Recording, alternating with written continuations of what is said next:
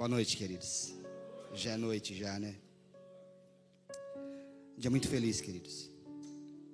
Porque o culto de ceia, de celebração da ceia é um culto de amor.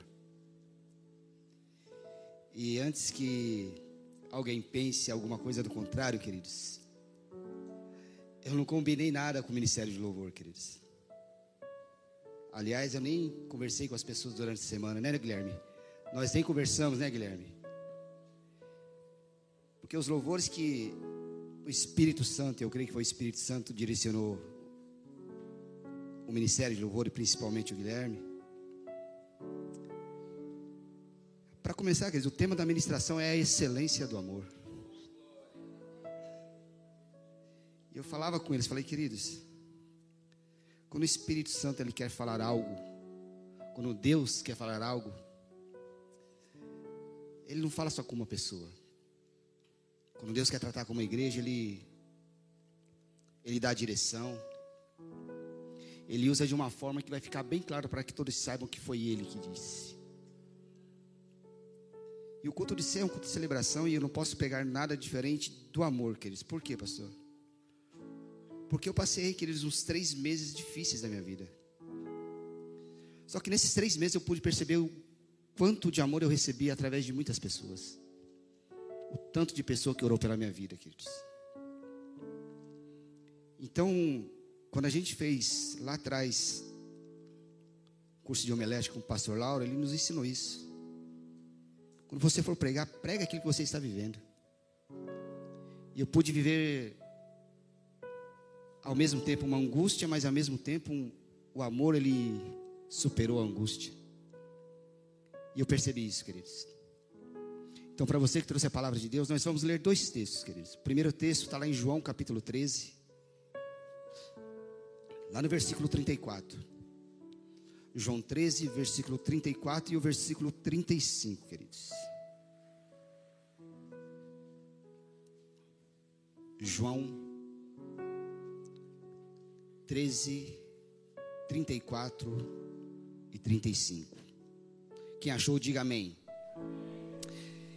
E diz assim o texto, queridos. João 13, versículo 34 e 35 diz assim: Um novo mandamento vos dou, que vos ameis uns aos outros, como eu vos amei a vós, que também vós uns aos outros vos ameis. E nisto todos conhecerão que sois meus discípulos, se vos armardes uns aos outros pouquinho para frente, queridos. 1 Coríntios, capítulo de número 13. O hino ao amor, queridos. 1 Coríntios, capítulo 13. A partir do versículo 1, queridos. 1 Coríntios 13. A partir do primeiro versículo diz assim: Na minha versão está falando caridade, mas onde tiver caridade é amor, tá, queridos? E diz assim: Ainda que eu falasse a língua dos homens e dos anjos, e não tivesse amor, seria como o metal que soa e como o sino que tine. E ainda que tivesse o dom de profecia, e conhecesse todos os mistérios e toda a ciência, e ainda que tivesse toda a fé de maneira tal que transportasse os montes e não tivesse amor, nada seria. E ainda que eu distribuísse toda a minha fortuna para sustento dos pobres, e ainda que entregasse o meu corpo para ser queimado, e não tivesse amor, nada disso me aproveitaria. O amor é sofredor, é benigno, o amor não é invejoso, o amor não trata com leviandade e não se ensoberbece, não se porta com decência, não usa os seus próprios interesses, não se irrita e não suspeita mal não folga com a injustiça, mas folga com a verdade. Tudo sofre, tudo crê, tudo espera e tudo suporta. O amor nunca falha, mas havendo profecias, serão aniquiladas. Havendo línguas, cessarão. Havendo ciência, desaparecerá. Porque em parte conhecemos e em parte profetizamos. Mas quando vier o que é perfeito, então o que é o é em parte será aniquilado. Quando eu era menino, falava como menino e sentia como menino, discorria como menino. Mas logo que cheguei a ser homem, acabei com as coisas de menino. Porque agora vemos por espelho em enigma, mas então veremos face a face. Agora conheço em parte, mas então conhecerei como também sou conhecido. E o versículo 13 diz assim: Agora, pois, permanecem a fé, a esperança e o amor. Estas três. Mas a maior desta é o amor. Amém, queridos? Nós te louvamos, Senhor, pela tua palavra. Te glorificamos pelo teu imenso amor derramado aqui nessa tarde, começo de noite, Pai. E te pedimos em nome de Jesus Cristo, Senhor, fala segundo a tua vontade, segundo o teu querer, segundo o teu propósito a cada coração aqui nessa noite, papai. Nós só temos motivos para te agradecer, papai, pelo teu muito imenso amor derramado em nossas vidas. Fala, Senhor, que teus filhos estão aqui para te ouvir. Nós te louvamos e te agradecemos em nome de Jesus a excelência do amor, queridos. A Bíblia, a palavra de Deus, queridos, ela apresenta a Deus como sendo o próprio amor. João diz que Deus é amor. Lá em João, no texto que nós lemos, no Evangelho de João, queridos, Jesus, ele está falando com um grupo, com a multidão de pessoas que está acostumada a mandamentos, que está acostumada à lei. E a lei de Moisés, queridos, a lei mosaica, era composta de 613 mandamentos. 248, queridos, desses mandamentos eram mandamentos positivos. Ou seja, aquilo que era obrigado a todo judeu a fazer, a realizar. E 365 desses mandamentos, queridos, eram mandamentos negativos. Aquilo que era terminantemente proibido de todo judeu fazer. Aí Jesus se dirige para essa multidão, para esse povo que está acostumado a mandamento. E Jesus diz assim: Um novo mandamento vos dou, que vos ameis um aos outros como eu vos amei. E há um texto na palavra de Deus, queridos, onde Jesus diz que toda a lei, ou seja, os 613 mandamentos, se resumem ao mandamento do amor. O que Jesus está dizendo é o seguinte, queridos: que se nós praticarmos o amor, nós estaremos cumprindo toda a lei. Quando um certo religioso chega para Jesus e pergunta assim, mestre, qual é o maior dos mandamentos? E Jesus ele responde: é amar a Deus sobre todas as coisas, com todo o teu entendimento, com todas as suas forças, e amar o próximo como a ti mesmo. E Jesus declara que nisto se resume a lei e os profetas. Então a vida cristã, queridos, é o amor em prática. Menos do que isso, não é vida cristã, é só religião. Jesus diz no texto que nós lemos lá em João, queridos, que o mundo saberá, que o mundo conhecerá que nós somos os seus discípulos, não pelo modelo da roupa que a gente usa, não por causa do tamanho da Bíblia que a gente carrega, mas Jesus diz que o mundo saberá e o mundo conhecerá que nós somos os seus discípulos se nós nos amarmos uns aos outros. Então nós precisamos entender, nós precisamos compreender que a dívida de amor que nós temos com o próximo, que a dívida de amor que nós temos com o nosso irmão, é semelhante ao amor que Cristo demonstrou por mim e por você. E ele diz: Amai-vos uns aos outros como eu vos amei. E a primeira pergunta da noite é: eu estou amando ao meu próximo? Eu estou amando meu irmão como Cristo me ama? E essa é uma pergunta muito importante. Por que essa pergunta é importante, pastor? Porque nós estamos dispostos a amar, queridos, a caricatura que se parece com o nosso desenho. Nós estamos dispostos a amar aquelas pessoas que fazem aquilo que nós queremos que elas façam. Nós estamos dispostos a amar aquelas pessoas que se vestem da maneira que nós queremos que elas se vistam. Nós estamos dispostos a amar aquelas pessoas que se parecem com o estereótipo que nós temos na nossa mente. E nós não temos a disposição de amar quem é diferente de nós. Nós não temos a disposição de amar as pessoas que pensam diferente de nós. Por exemplo, eu posso te amar se você chegar hoje, você veio para o culto hoje, e você está com a roupa bacana, você tomou um banho, você está todo cheirosinho, está com uma roupa de uma marca X, e aí eu te amo. Mas e aí, querido, se você tivesse todo maltrapilho, se você tivesse, falar o português correto, se você tivesse fedendo, queridos, se você tivesse comido comida do lixo, e sentasse do meu lado aí, tivesse cheirando mal, eu teria disposição de te amar, queridos? Eu te amaria do mesmo jeito? Nós temos disposição para amar as pessoas assim, queridos? E amar como Cristo amou, queridos, não é amar o teu perfume, não é amar a tua roupa da marca X, não é amar o teu cheirinho gostoso, mas amar como Cristo amou, queridos, é amar a essência que existe em você. Por quê, pastor? Porque você é gente, criado à imagem e semelhança de Deus. Então, queridos, significa que amar é que se você chegou hoje aqui na igreja com uma roupa rasgada, cheirando mal, cheio de piolho na cabeça, eu vou me dispor a te dar um banho e colocar uma roupa legal em você. Por quê? Porque o amor é o exercício da vida cristã. O amor é o exercício da vida cristã. O problema é que nós amamos aquelas pessoas que se parecem, queridos, com os nossos conceitos. Nós amamos aquelas pessoas que se encaixam nos nossos parâmetros.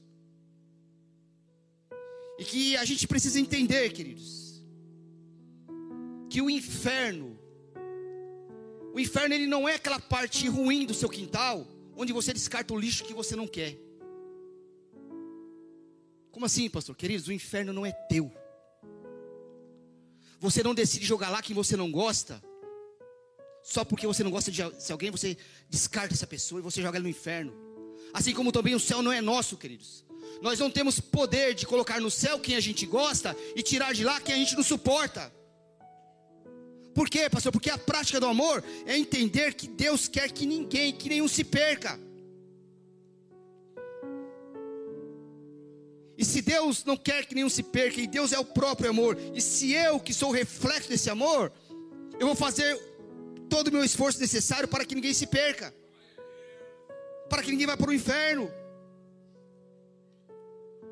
Paulo, no texto de 1 Coríntios, capítulo 13, que nós lemos, queridos, ele escreve um hino ao amor, uma poesia do amor. E muitos escritores dizem que se Paulo não tivesse escrito mais nada, somente esse texto, já colocaria Paulo entre os maiores autores e escritores de toda a história. Nós vamos falar um pouco, queridos, usando esse texto de Paulo, falar um pouco da excelência do amor. Mas eu não quero falar do amor da perspectiva do romance, queridos. Do amor de novelas, do amor poético, do amor de um homem para uma mulher, não, queridos. Eu quero falar desse amor da perspectiva do amor bíblico, do amor fraternal, do amor cristão. O que é esse amor, queridos? Como ele se manifesta? Qual é o nosso comportamento quando nós vivemos a prática desse amor bíblico? Biblicamente falando, queridos, o amor ele é a principal ou a maior das virtudes, queridos. O amor é a maior manifestação da essência e da natureza de, no, de Deus em nós e através de nós.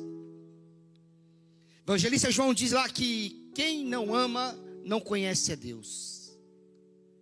Diz que quem não ama não nasceu de novo. João diz também, queridos, que se você não ama ao seu amor, se você não ama o seu irmão a quem você vê, como é que você pode amar a Deus a quem você não vê? Significa que se eu não vivo a prática desse amor ao próximo, se você não vive essa prática do amor ao próximo, queridos, nós simplesmente não amamos a Deus. Porque para o apóstolo Paulo, nesse texto aqui, queridos, o amor não é um romance em ação. O amor não é poesia. Mas aqui Paulo está falando que o amor é submeter-se em favor de alguém. Ou seja, o amor, segundo Paulo, é disposição de eu me doar, de eu me entregar, sem querer tomar de volta. Então entenda isso, queridos. O amor é você se doar para alguém, se entregar para alguém, sem querer se tomar de volta e mais, com a capacidade de não se perder em si mesmo. E vou repetir, queridos, não estou falando de um amor romântico. Não estou falando de um amor de poesia. Eu estou falando do amor prático, do amor racional. Por quê, pastor? Porque no contexto da literatura grega, queridos, o amor tinha palavras diferentes para distinguir isso quando eles queriam falar de alguma coisa diferente de amor. Na língua portuguesa, não, queridos. Na língua portuguesa, o amor é amor. E aí o amor é relativizado. E aí eu amo as pessoas como eu amo chocolate. Eu amo as pessoas como eu amo passear. Eu amo as famílias como eu amo carros. Mas a literatura grega não, queridos. A literatura grega ela difere quando ela queria falar de algum tipo de amor diferente. Por exemplo, o grego quando ele queria falar de um amor de amizade, de simpatia, de afeição, a expressão grega era storge, um amor de amizade. Fui com a tua cara, gostei de você. Quando o grego queria falar do amor erótico, da paixão, do desejo, a expressão era eros, que vem da palavra erótico, erotismo. Quando o grego queria falar do amor entre o homem e uma mulher, do amor conjugal, ele usava a expressão helios, que é o amor que sustenta uma família, o amor conjugal entre homem e uma mulher. Mas todas as vezes que, que o grego queria falar do amor divino, do amor de Deus, do amor perfeito, do amor infalível, a expressão era ágape, o amor ágape. É desse amor que Paulo está falando no texto de 1 Coríntios capítulo 13, queridos. É desse amor que Paulo está falando. Ele está falando do amor divino, da experiência do amor de Deus em nós, que mexe com o nosso caráter, que mexe com o nosso comportamento, e principalmente que mexe com o nosso relacionamento com o nosso próximo. Paulo está dizendo para mim e para você que é, que é possível amar o nosso irmão com o amor de Deus. Só que antes de a gente entrar nesse texto de 1 Coríntios capítulo 13, queridos, nós vamos ver algumas verdades bíblicas sobre o amor. O que, que a Bíblia diz sobre o amor? E a primeira verdade bíblica que fala, que cita no texto, queridos, é que Deus nos ama.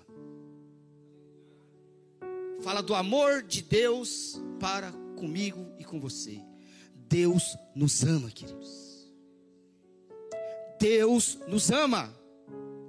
Então, deixa eu explicar direitinho, que você não entendeu, queridos eu e você, nós não valemos nada diante da santidade de Deus.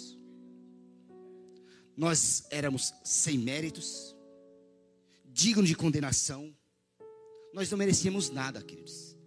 Mas mesmo assim, ele olhou para mim, para você e disse: Eu não te condeno, eu te amo, eu te aceito, eu quero você e eu vou salvar você. Então Deus, ele nos ama.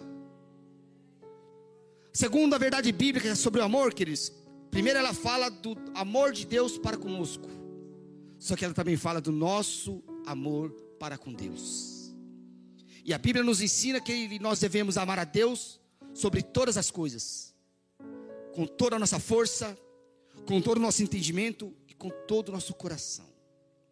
E isso aqui é tão sério, queridos. É tão sério que na linguagem de Jesus, Jesus diz assim: se alguém amar o seu pai e a sua mãe mais do que a mim, não é digno de mim. Quem amar mais o seu pai, o seu carro, o seu filho, a sua família mais do que a mim, não é digno de mim. Jesus está falando que nosso amor por Deus tem que ser um amor devocional, é um amor sacrificial, de maneira tal que ninguém, nem nada, nada deve se interpor entre nós e o amor de Deus. Por quê? Porque o nosso amor para com Deus tem que estar acima de tudo e acima de todos. Só que a Bíblia diz também que nós temos que ter amor próprio, queridos. que nós devemos amar a nós mesmos.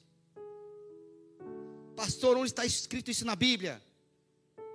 Mateus capítulo 22, versículo 39 está escrito assim: Amará o teu próximo como ti mesmo. Jesus está falando que se você não se ama, queridos, você não tem condições de amar a ninguém. Ou você se ama, queridos, ou você cuida primeiro de você. Você não tem condições de amar ninguém.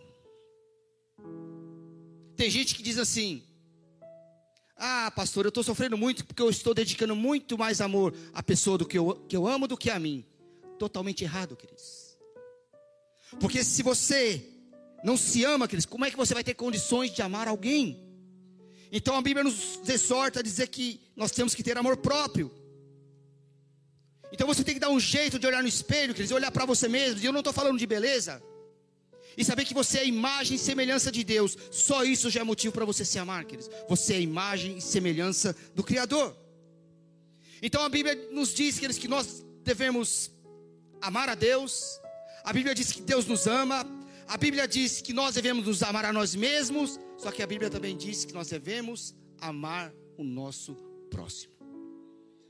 E aqui, queridos, é onde nós temos pecado e muito. No nosso amor ao próximo. É aqui que nós estamos errando, queridos. É aqui que nós estamos falando que nós devemos amar ao próximo como Cristo nos amou. Paulo leva tão a sério, queridos, esse discurso de 1 Coríntios capítulo, 3, capítulo 13, que lá no primeiro versículo ele, ele diz assim: Ainda que eu falasse a língua dos homens e dos anjos.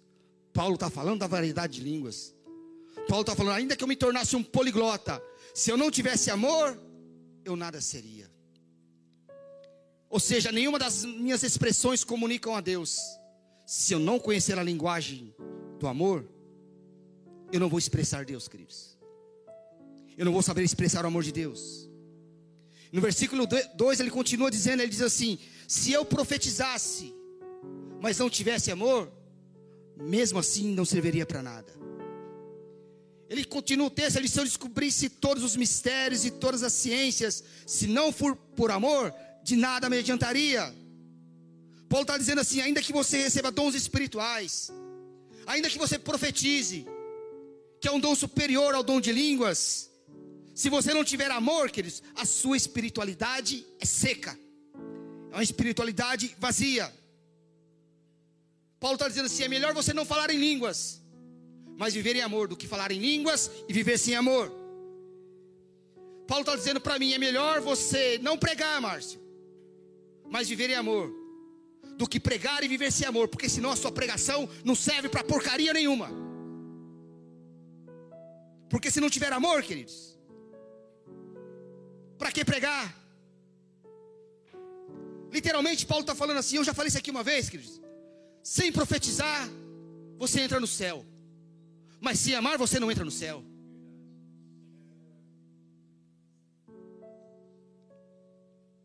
Sem falar em línguas estranhas, você entra no céu, queridão. Mas sem amar, você não entra no céu. E nós, a igreja pentecostal brasileira, principalmente, nós valorizamos demais os dons espirituais, queridos. Só que nós temos que entender que maior que o dom são os frutos. Por quê, pastor? Porque os dons, eles são distribuídos. Deus dá para dom para todos, queridos, inclusive, inclusive para o ímpio. Mas os frutos não. Os frutos eles são desenvolvidos. E você só desenvolve frutos se você amar.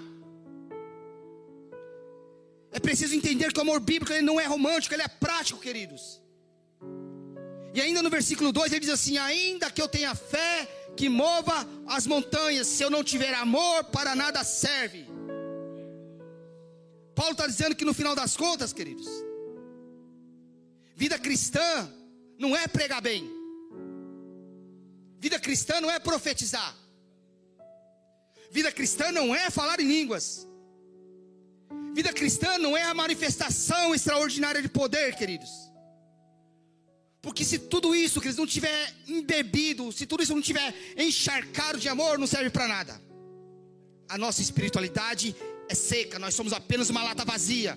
Paulo está falando que é um sino que tine, é um metal que soa. Então, se tudo isso que nós fizermos, queridos, manifestação extraordinária de poder, profetizar, pregar, falar em línguas, se isso não tiver encharcado de amor, queridos, eu sinto muito, queridos, nós somos uma lata vazia e seca. Mas o amor que eu vivo para com meu irmão, o amor em Cristo Jesus para que eu vivo com o meu próximo, isso diz se eu sou um verdadeiro cristão, queridos. Porque fora disso, queridos, não serve para nada. O amor é assim. O amor bíblico é esse. Versículo 3, versículo 3, ele continua dizendo: Ainda que eu distribua os meus bens e dê aos pobres, ainda que eu entregue o meu corpo para ser queimado, se não tiver amor, não serve para nada. Interessante que todas essas manifestações que Paulo cita no texto parecem ser manifestações de amor. Porque se eu vender tudo que eu tenho, queridos, todos os meus bens, e entregar aos pobres, parece ser uma manifestação de amor. E se eu também entregar o meu corpo para ser queimado, também parece ser uma manifestação de amor.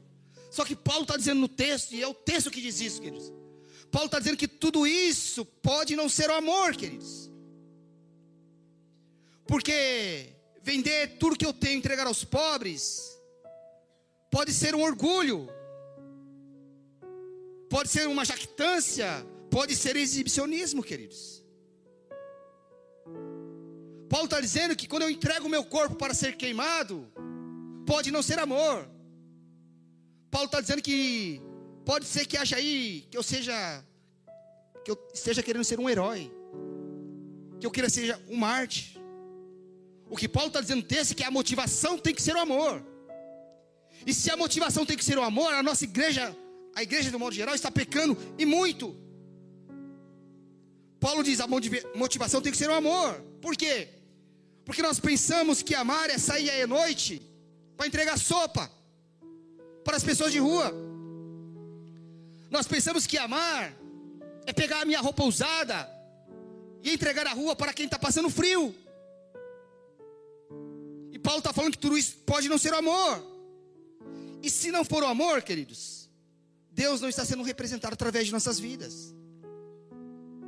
Pastor, é para parar de fazer essas coisas? Não, queridos. Você já é maduro inteiro, não é para parar de fazer essas coisas, é para fazer essas coisas motivado pelo amor, guiado pelo amor. O amor racional é esse, é para fazer as coisas motivadas por aquilo que Paulo está falando. Então, o que é o amor na linguagem de Paulo, queridos? Que é o amor na linguagem desse texto? evangelista João, que diz que o amor é a expressão da nossa espiritualidade. Lá em 1 João capítulo 4, queridos, versículo 7 e 8 diz assim: Amados, amemo-nos uns aos outros, porque o amor, ele procede de Deus. E ele diz: Quem ama é nascido de Deus e conhece a Deus. E no versículo 8 ele diz assim: Aquele que não ama não conhece a Deus, pois Deus é. Entenda o texto, queridos, e presta muita atenção aqui, queridos. Se o texto diz que quem não ama não conhece a Deus, subentende que quem não ama não é nascido de Deus. Se quem ama é nascido de Deus, quem não ama não é nascido de Deus, queridos. O que, que João está revelando aqui nesse texto, queridos? Que a nossa espiritualidade, e guarda isso no coração, queridos. A nossa espiritualidade é medida pelo quanto nós amamos. A nossa espiritualidade é medida pelo quanto nós amamos. É o que a gente sempre prega aqui, queridos. Para de pensar que você é menos espiritual só porque o outro é líder, só porque o outro é pastor, só porque o outro fala bem, só porque o outro ora mais. Não, queridos. Acabei de falar dos frutos. Quer medir a espiritualidade de alguém, queridos? Olha o quanto esse alguém ama o próximo. A nossa espiritualidade é medida pelo amor. E detalhe, queridos, o amor da qual Paulo fala, o amor de qual Jesus fala, não é esse amor romântico. É o amor racional. Por quê? Porque o amor emocional, a paixão, o desejo, o amor circunstancial, a paixão ela é egocêntrica, queridos. Dizem até que quem está apaixonado está meio que dopado, fora do seu juízo. Mas o amor da qual Paulo está falando aqui é o amor que parte da decisão de você querer amar. Por isso que é totalmente irracional, você decide amar, queridos. É por isso que é mandamento. É por isso que é mandamento. Se fosse emocional, queridos, não seria uma ordem. É uma ordem porque é racional. Você decide amar, queridos. Do mesmo jeito que você também decide odiar. E aqui, queridos, nós estamos falhando. E Jesus está dando uma ordem para mim e para você: amarás o teu próximo como a ti mesmo. Então, o amor, queridos, ele não é impulsivo, como a paixão. O amor é racional. E Jesus está dizendo: ame. Então, na linguagem de Jesus, na linguagem de Paulo, esse amor ágape de Deus, ele só é manifestado quando parte da decisão de você amar. É o amor bíblico. E o detalhe, queridos, é que se eu decido não amar, eu vou ser cobrado por isso diante de Deus. Porque se eu não amei, foi decisão minha, queridos. Foi decisão minha. E não adianta você falar para mim, ah, pastor, eu não amei o camarada porque ele é muito difícil. Ele é cheio de falhas. Ele é cheio de defeito. Como se nós não fôssemos. Então, o amor bíblico, ele parte da decisão de amar, queridos. E uma coisa que eu e você tem que entender e ficar preso na nossa mente, queridos, é que todos que estão aqui, sem exceção, nós somos resultado do amor. Nós somos resultado do amor, queridos. Isso é tão sério, queridos, que você é proibido de não amar. Você que recebeu amor, queridos, não tem o direito de odiar alguém. Por quê, pastor? Porque você é resultado do amor. Porque o seu direito de odiar alguém foi anulado na cruz, quando Jesus demonstrou por você a maior prova de amor, queridos. Paulo ele foi tão inspirado pelo Espírito Santo nesse texto aqui, queridos, que Paulo fala do equilíbrio desse amor. Porque Paulo fala daquilo que o amor faz e daquilo que o amor não faz. Então não confunda desejo com amor. Por quê, pastor? Porque nem todo mundo que te deseja te ama. Aí lá no versículo 4, Paulo diz assim: que o amor é paciente. E paciência, queridos, é a qualidade daquela pessoa que, que abriu mão da ansiedade em função de ver a pessoa amada bem. Por quê, pastor? Porque o amor é sereno, queridos. O amor é tranquilo. A paixão não, a paixão nós falamos aqui, a paixão é impulsiva, a, a paixão é temperamental. O amor não, o amor ele é temperante, queridos. O amor ele gera em nós equilíbrio. Por isso que o amor não é aquilo que você diz. O amor é aquilo que você faz. Por quê, pastor? Porque tem muito marido que diz que ama a esposa, mas vive batendo na esposa. Tem muita esposa que diz que ama o marido, mas trata o marido feito cachorro. Então, se você diz que ama o teu irmão, viva a prática desse amor. Ainda que essa pessoa seja uma pessoa difícil de se lidar, mas viva a prática desse amor. Por isso que Paulo lá em Gálatas ele diz assim que nós devemos levar as cargas um dos outros, que nós devemos ser pacientes um com os outros. Por quê? Porque isso é amor. O amor também não fica desesperado com o tempo, queridos. Por quê, pastor? Porque o amor é eterno. O amor é eterno. E o eterno ele não se mede com o tempo, queridos. O eterno não se mede. Ele não precisa do tempo para se expressar, para se manifestar. É por isso que você vê na rua aí de vez em quando algum casal de velhinho, idoso, com as mãos dadas. Porque o amor não se mede com o tempo. Tá lá o senhorzinho, ele não tem mais a robustez, vamos dizer assim, dos seus 18 anos. E a senhorinha não tem mais aquela pele sedosa, como aos 19 anos. Mas o amor permanece lá. Porque o amor não se mede com o tempo. Não depende do tempo. Ele é eterno. O eterno não usa relógio, queridos. Então tem calma. Tenha paciência. Depois Paulo diz que o amor é benigno. Benignidade, queridos. É a virtude daquela pessoa que se torna favorável a outro sem esperar nada em troca. E o amor que quer troco, queridos, não é amor. É interesse próprio. É barganha. Então eu quero, eu desejo que o outro esteja bem, mesmo que eu não ganhe nada em troco.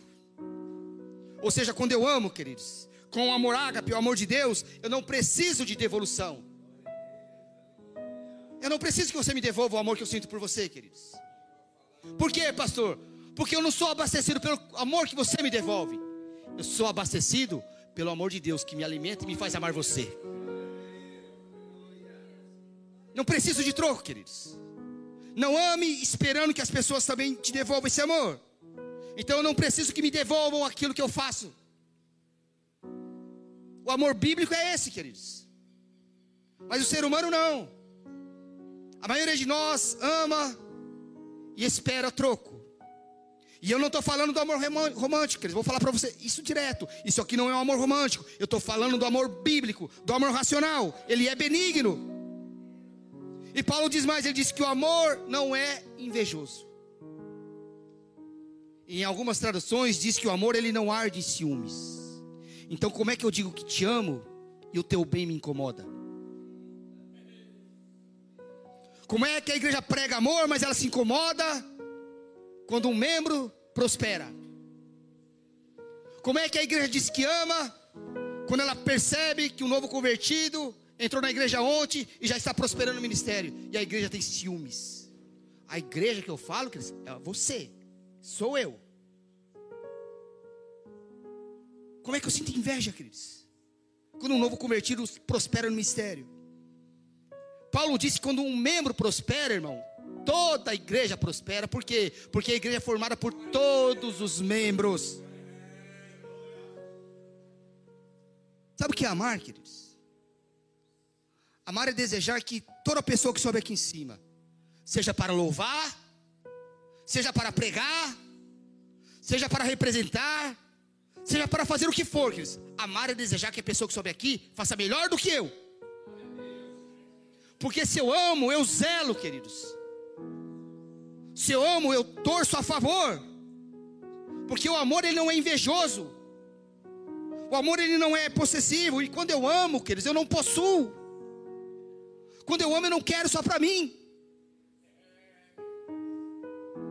Deus, Ele não obrigou Israel a render-se a Ele, queridos. Mas Deus amou tanto a Israel, que deixou Israel livre para escolher o caminho que eles queriam seguir. E Jesus também é assim, queridos. Jesus ele nos ama tanto, ele te ama tanto, que ele não obriga você a aceitá-lo. Ele deixa você livre para você escolher se você quer recebê-lo ou não. E o Espírito Santo também é assim, queridos. Ele te deixa livre. Ele não obriga você a recebê-lo ou não. Quando eu amo, eu não possuo, queridos. Quando eu amo, eu não quero só para mim. O amor dá a liberdade do outro de não querer, de seguir por outros caminhos. Quem ama, deixa ir, queridos não quer ficar segurando, quer ficar preso. Por quê, pastor? Porque o amor não é invejoso. O amor não arde em ciúmes. O amor não se alimenta, meu irmão, da tristeza e da infelicidade do outro. Se eu amo, eu não quero segurar para mim, queridos. Então o amor bíblico não me permite, queridos, tomar posse da pessoa que eu amo. Mas eu dou liberdade de escolha para que ela siga o seu caminho. Paulo continua dizendo, ele fala lá, que o amor não se ufana, que o amor não se ensoberbece. Paulo está dizendo que o amor não se vangloria, que o amor não se gaba. Como é que eu digo que te amo e olho para você de cima para baixo? Como é que eu olho, como é que eu digo que te amo, querido, e te acho inferior a mim? Como é que eu digo que te amo e acho que sou melhor que você? Acho que Deus é meu pai, mas é teu tio. E o amor ele não é soberbo, queridos. Ele não olha para o outro com o nariz empinado, cheio de orgulho, cheio de marra. Se eu amo, queridos, eu olho para você com humildade. Se eu te amo, eu não digo que sou melhor do que você. Eu não digo que eu oro mais que você. Eu não digo que sou mais espiritual que você. Eu não digo que faço mais que você na, na igreja. O amor não se sente na capacidade de julgar o outro, queridos. O amor não se sente na capacidade de julgar o outro. Mas o amor se sente no dever de cobrir as falhas do outro, mesmo que para isso você sofra.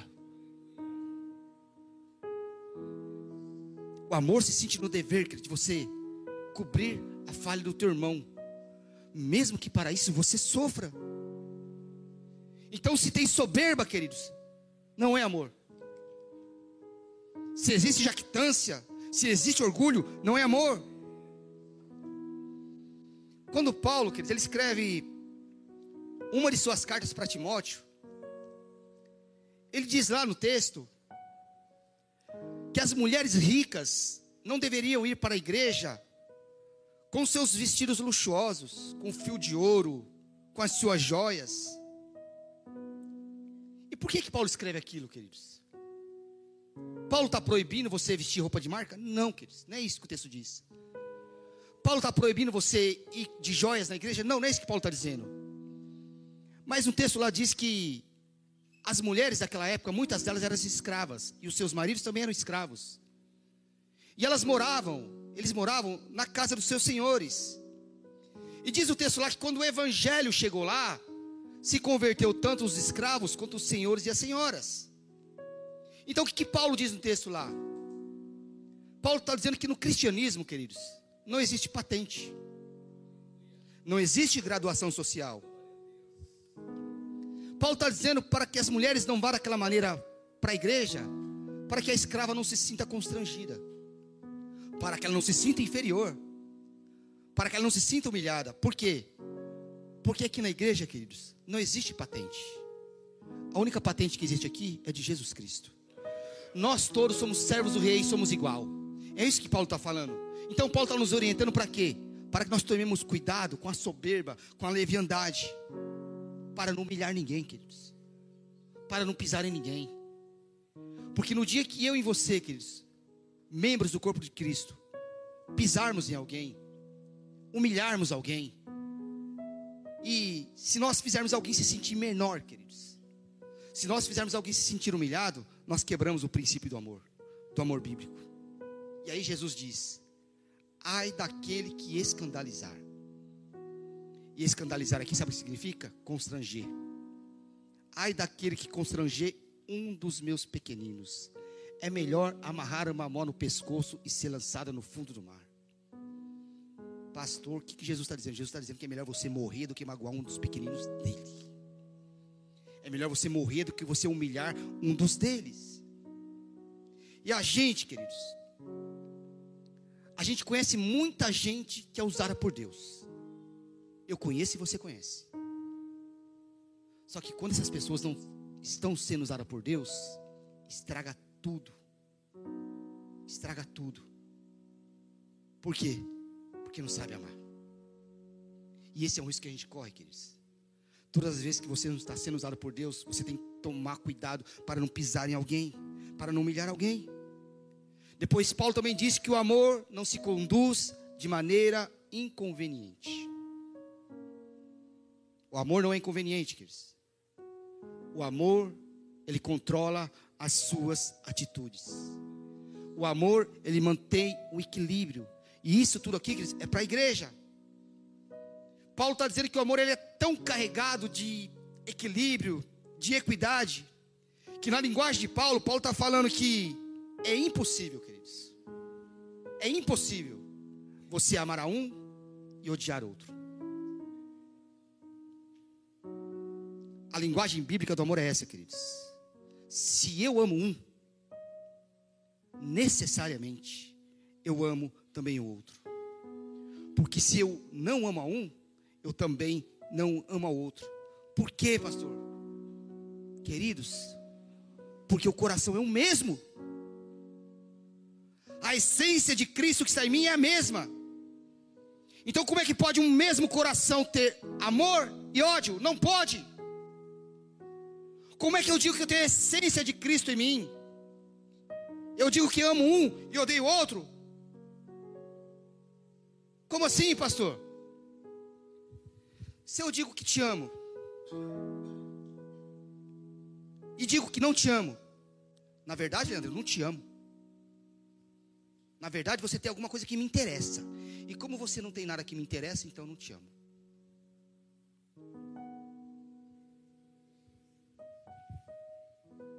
O amor bíblico é esse, queridos. Você não tem a possibilidade, não tem nada. Você não tem como você amar um e odiar outro, queridos. No mesmo coração, no coração que tem a essência de Cristo, não tem, queridos. Porque com a mesma, com o mesmo nível, com a mesma intensidade que eu te amo, eu também te amo.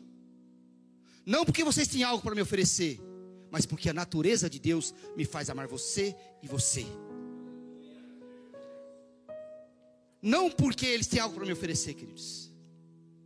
E isso, queridos, eu não estou falando de afinidade, eu não estou falando de aproximação, eu não estou falando de amizade, porque eu posso amar a ambos e ter afinidade, afinidade com um, por quê? Por uma questão de histórico, por uma questão de convivência. Eu estou falando de amor fraternal, de amor bíblico.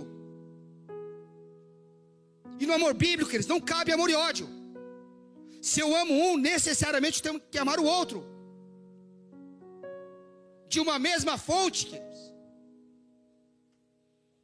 De uma mesma fonte não jorra dois tipos de água.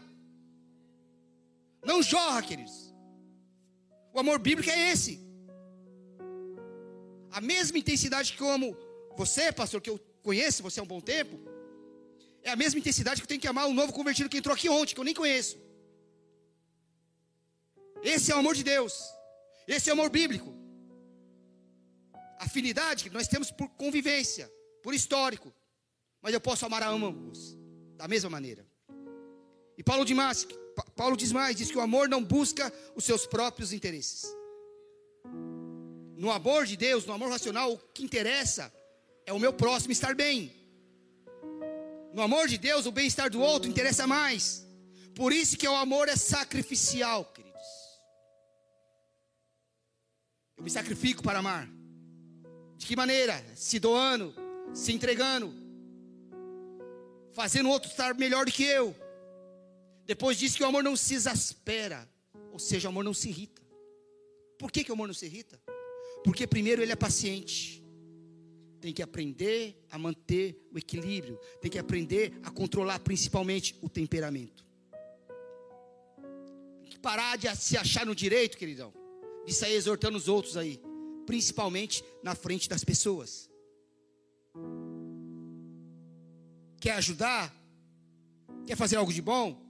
Chama a pessoa separadamente, queridos, e orienta. Fora disso, queridos, é jactância, é espírito de superioridade.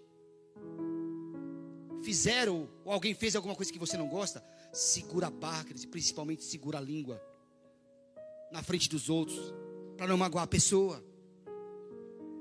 Então o amor não se irrita, queridos.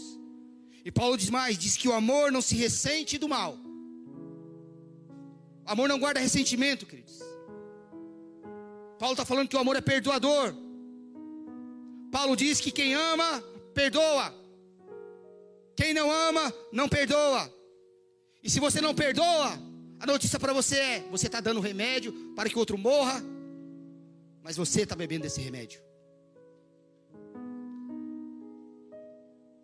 Por quê, pastor? Porque o amor não é beneficiar o outro. O perdão não é beneficiar o outro. Perdão é beneficiar a si mesmo. O amor, o perdão, não é dar um remédio para o outro para que ele morra. Nós temos que entender, queridos, que o amor é perdoador. O amor vai gerar em mim perdão. O problema é que se você não perdoa, queridos, você odeia. E aí não tem outra conversa, é o que eu falei. Amor e ódio não combinam. E detalhe, se você odeia, queridos, você se torna escravo de quem você odeia. Porque é o tempo todo você pensa nessa pessoa. Então perdoar não é você liberar o outro, perdoar é você liberar a si mesmo. E o amor, Paulo está falando, o amor é perdoador. O amor não se ressente do mal e nem se alegra com a injustiça. Sabe aquele irmão que diz assim: Ah, é só um giro de Deus. Eu oro, eu jejuo. E fiquei sabendo que aquele irmão que fala mal de mim sofreu um acidente. Ah lá, infeliz. Vai falar mal do ungido de Deus, ó. Deus pesou a mão. Você é um fariseu das misérias. Você é ungido de Deus mesmo, queridos. Vai orar pela vida do irmão que falou mal. E vai perdoar o irmão. Se é ungido de Deus, faz isso. Porque tem algumas pessoas que diziam assim: Ah, eu não vou perdoar. E quando você vai ver lá, quando você vai observar, não é porque a pessoa não quis perdoar. É porque ela pensa que o perdão vai obrigar ela a conviver com a pessoa. Mas eu te amo o suficiente, eu te amo tanto, que eu te perdoo e não preciso ficar do seu lado, queridos. Porque o amor faz isso, queridos. Estar longe, às vezes, também é amor. O perdão não me obriga a ficar perto para sofrer outra vez. Não me obriga, queridos. O perdão ensina o meu coração a te liberar, a viver em paz, e que eu caminho em paz também. E a distância agora não é mais uma distância de ódio, é uma distância que gera paz. Você caminha em paz, eu caminho em paz. E a Bíblia tem algumas rupturas assim, queridos. Lembra de Abraão e Ló quando se separaram? Nós conhecemos a história, conhecemos o texto. Os pastores brigaram, eles tiveram que se separar. E se separaram. E diz o texto lá que Ló foi sequestrado. Quando Abraão soube que Ló foi sequestrado, o que Abraão fez, queridos? Juntou 300 homens, foi lá e trouxe Ló de volta. Mas quando Ló voltou, eles se separaram, queridos. E viveram em paz uns com os outros. Olha para Paulo e Barnabé, queridos. Paulo e Barnabé brigaram. Brigaram. Mas e aí? Se perdoaram uns aos outros, queridos. E cada um foi para o seu canto viver a sua vida em paz. Então você pode perdoar sem querer ficar perto, queridos. Paulo diz mais: diz que o amor não se alegra com a injustiça. Quando você começa a, a sentir um certo prazer, queridos, uma certa satisfação, em saber que aquela pessoa que não vai com a tua cara se deu mal na vida, que essa pessoa faliu, que essa pessoa ficou enferma. Quando você começa a sentir esse prazer, queridos, o amor está a quilômetros longe de você. Por quê? Porque o amor ele não se alegra com a desgraça dos outros, queridos. O amor não folga com injustiça. O amor não, não se torna alegre quando o próximo está mal, e seja ele quem for. Por isso que Jesus nos ensina, queridos. Quando o teu inimigo tiver fome, não celebre a fome do teu inimigo, queridos. Mas dá-lhe de comer. É isso que Jesus nos ensina. Por quê, pastor? Porque perdoar, queridos, é infinitamente mais leve do que ficar carregando mágoa. Perdoar é infinitamente mais leve. Tem que parar de ficar sangrando por causa disso, queridos. Ah, pastor, mas foi muita injustiça que fizeram comigo. Porque quem cometeu injustiça com você não conhece amor, queridos. E você conhece. Pastor, eu fui lesado, eu fui enganado. Mas quem te lesou, quem te enganou, não conhece o amor, você conhece. Portanto, que eles tenham paciência com essas pessoas e ame. Apenas ame. Porque quando você cumpre aquilo que Jesus te ensina, Ele te honra na obediência que você ensinou. Por quê? Porque Deus nunca vai te deixar no prejuízo.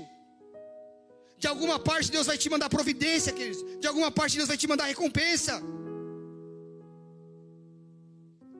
Quem concorda que amar faz bem para o próximo, levanta a mão. Amar faz bem para o próximo, que faz, mas faz muito mais para quem ama o próximo. Faz muito mais. Muito mais, queridos. Então ame Deus sobre todas as coisas, queridos. Com todas as suas forças, de todo o teu entendimento, de todo o teu coração, ame a Deus. Tá, pastor, mas o que é amar a Deus? O que é amar a Deus, queridos? Escuta isso, queridos. Muitas vezes você deixa de pecar com medo da consequência do pecado. Muitas vezes você deixa de pecar com medo do que aquilo vai trazer de ruim para a tua vida. E isso, irmão, é um pensamento medíocre. É um pensamento muito pequeno. Ah, eu vou deixar de pecar porque hoje eu vou pregar. Eu vou deixar de pecar porque hoje eu vou louvar. Eu vou deixar de pecar porque hoje eu vou servir no diaconato. Eu vou deixar de pecar porque hoje eu vou dar aula para as criancinhas lá em cima. Que pensamento medíocre que nós temos, queridos. Eu não deixo de pecar por causa da minha obrigação com a igreja. Mas eu não deixo de pecar porque eu amo a Deus. Porque eu não quero ferir a tua santidade. Porque eu temo a Deus. Eu não peco porque eu temo a Deus, queridos. Eu não peco porque eu amo a tua santidade. Esse é o amor, queridos. Eu não peco, queridos. Eu não peco porque eu amo a Deus. Esse tem que ter o meu e seu pensamento. Porque eu não quero ferir a santidade dele. Deixar de pecar porque hoje eu vou pregar para Deus não serve para nada. Deixar de pecar porque hoje eu vou louvar, para Deus não serve para nada. Mas deixar de pecar porque você o ama, isso toca o coração de Deus e muito, queridos. Então, meu conselho para você, queridos, ame e sirva a Deus, não com medo de ir para o inferno, mas ame e sirva a Deus com desejo de se encontrar com Ele nos céus.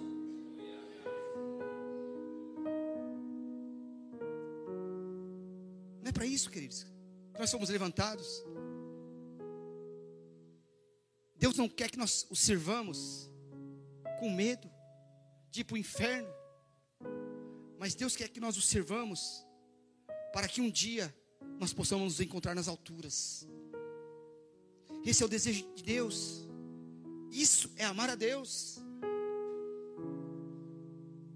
E Paulo encerra o texto dele, queridos, dizendo que o amor tudo sofre. Por que, que o amor tudo sofre, pastor? Porque ama Deus. O amor tudo crê. Por quê? Porque ama Deus. O amor tudo espera. Tudo espera por quê? Porque ama Deus. Tudo suporta. Suporta por quê, pastor? Porque ama Deus. Por quê? Porque o amor nunca falha. O amor jamais falha. Ame e sirva a Deus, queridos. Ame sirva a Deus com um desejo ardente no teu coração de se encontrar com Ele nos céus. E detalhe, queridos, nós só o, o amamos porque Ele nos amou primeiro. Texto muito conhecido, queridos. João 3,16. Porque Deus amou o mundo inteiro de tal maneira que deu